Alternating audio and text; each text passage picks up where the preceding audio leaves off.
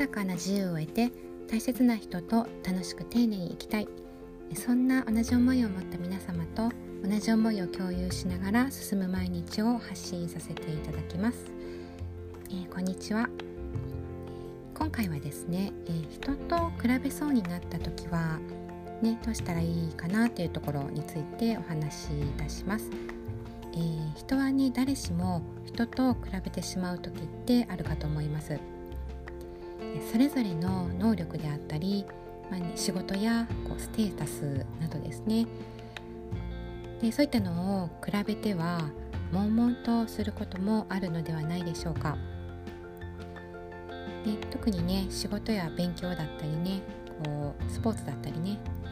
せっかく手をかけ進んでいたことがあったとしてもね、まあ、そういった思いがあると手が止まってそれ以上進めなくなったりします。不安になったりね。人間は感情の生き物ですからね。でもその感情を引きずっていると何もいいことは起こりません。それまで楽しかったことでも気持ちが一気に重くなりマイナスの方向に触れてしまうかと思います。軽かった気持ちがこうズドーンと重くねなってしまうかもしれません。たとえ順調に進んでいたことだったとしても手が止まっちゃいますよね。そのような時はどうすればいいか。あなたは頑張ってきたということで、ね、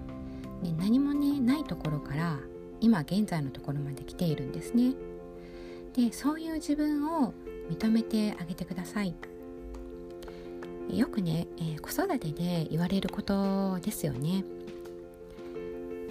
他のね子供たちと比べるのではなくてでその子がそこまでやってきた経緯や努力を認めてあげましょう、ね、それと一緒ですよね。大人もそれと同じです。みんなそれぞれそこまでやってきたのに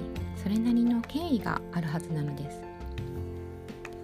頑張って努力してきたからこそ人と比べて落ち込んでしまうことだってあるかと思います。あえ頑張って努力してないことに対する人、ね、努力してない人がこう羨むっていうのはね努力してからにしてくださいね。うん。えー、ちなみに何もしてないのにううまくいってそうな人たちをねこう羨むこともあるでしょうけれども、まあ、これはちょっと違うんですよね。えー、陰でそれまでの間にすごい量の努力や行動を必ずしているはずです、まあ、ですのでね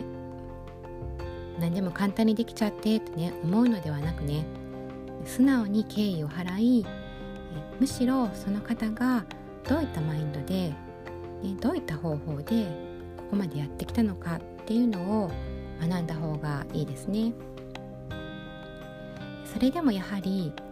ね悶々とした気持ちはね拭い去られない場合もあることでしょ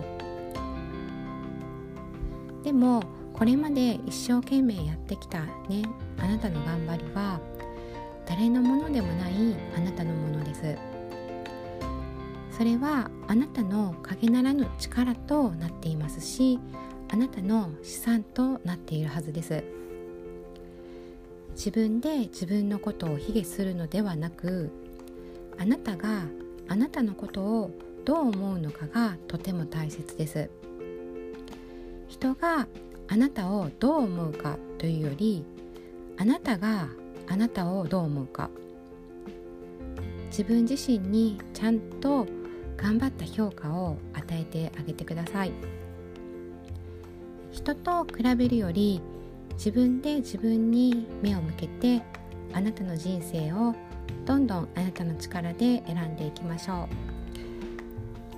最後までお聴きくださりありがとうございます。すべての方々が自分らしい生き方を謳歌できる時代だと思います。誰もがこうなりたいと思えば何にでもなれる。幸せになれると思います